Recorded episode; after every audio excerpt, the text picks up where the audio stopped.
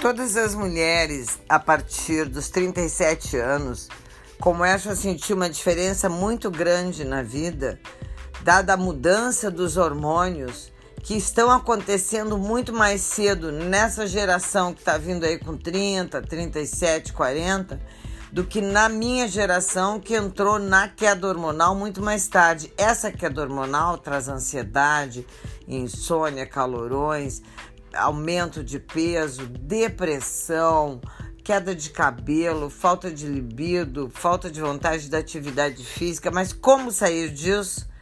Então, no meu podcast gravado hoje para você é como sair disso. Você tem que aprender e você tem que avisar a família que você precisa de ajuda nesse momento. Então, vamos lá?